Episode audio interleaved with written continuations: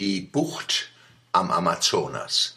Wie romantisch die Bucht am Amazonas. Vögel Affe jauchze, do knackt ein Zweig, im Strom hupse Fisch.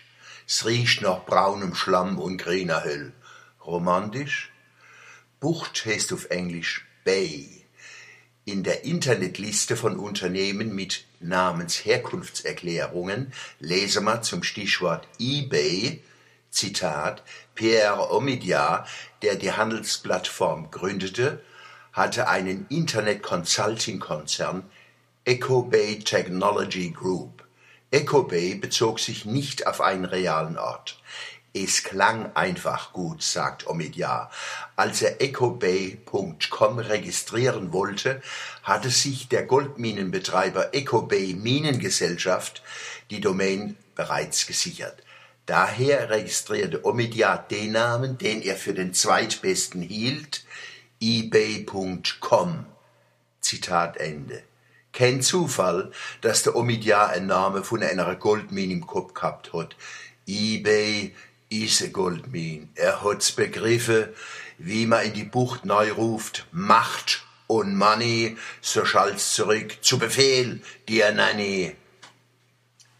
Zu Amazonas finden wir in der selbe Quelle, Zitat, Amazon.com Begründer Jeff Bezos benannte das Unternehmen nach dem größten Strom, dem Amazonas. Er sah die Möglichkeiten von großen Verkaufsvolumen, die ein Online-Buchgeschäft gegenüber Buchläden bietet. Es wird auch gesagt, dass Jeff Bezos sein Buchgeschäft Amazon aufgrund der Popularität von Yahoo so benannte. Yahoo listet die Einträge nach dem Alphabet. So würde Amazon immer über seinen Konkurrenten in den Kategorien stehen, in denen es gelistet ist. Zitat Ende. Amazon ist ein Strom aus Gold. Dagegen war der Klondike ein Rinnsal. Und wie immer beim Gold- und Geldschürfen gibt's Kollateralschäde. eBay und Amazon kennen uns nicht, wissen aber alles über uns. Wir zahlen im Internet nicht bloß mit Geld, sondern mit uns selber, die Kunden und die Mitarbeiter.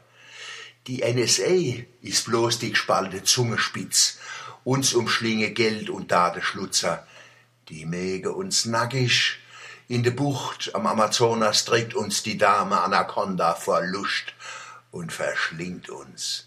Ein Mythos wird wahr, die Schlang im Paradies. Allerdings im Paradies der Schlangen.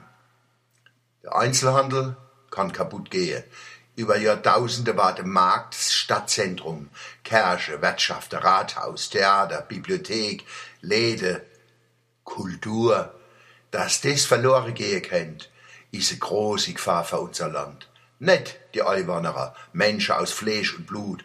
Wenn die und mir unser Stärke zusammenlegen, gewinnen wir zusammen. Empfehlung grad für die Weihnachtszeit. Kaufen Sie in der Stadt ein, in Ihrem Stadtteil oder im Umland, sind sie froh, dass es mit Menschen zu tun haben und selber keine Nummer sind. Es ist einfach, ökologisch und besser.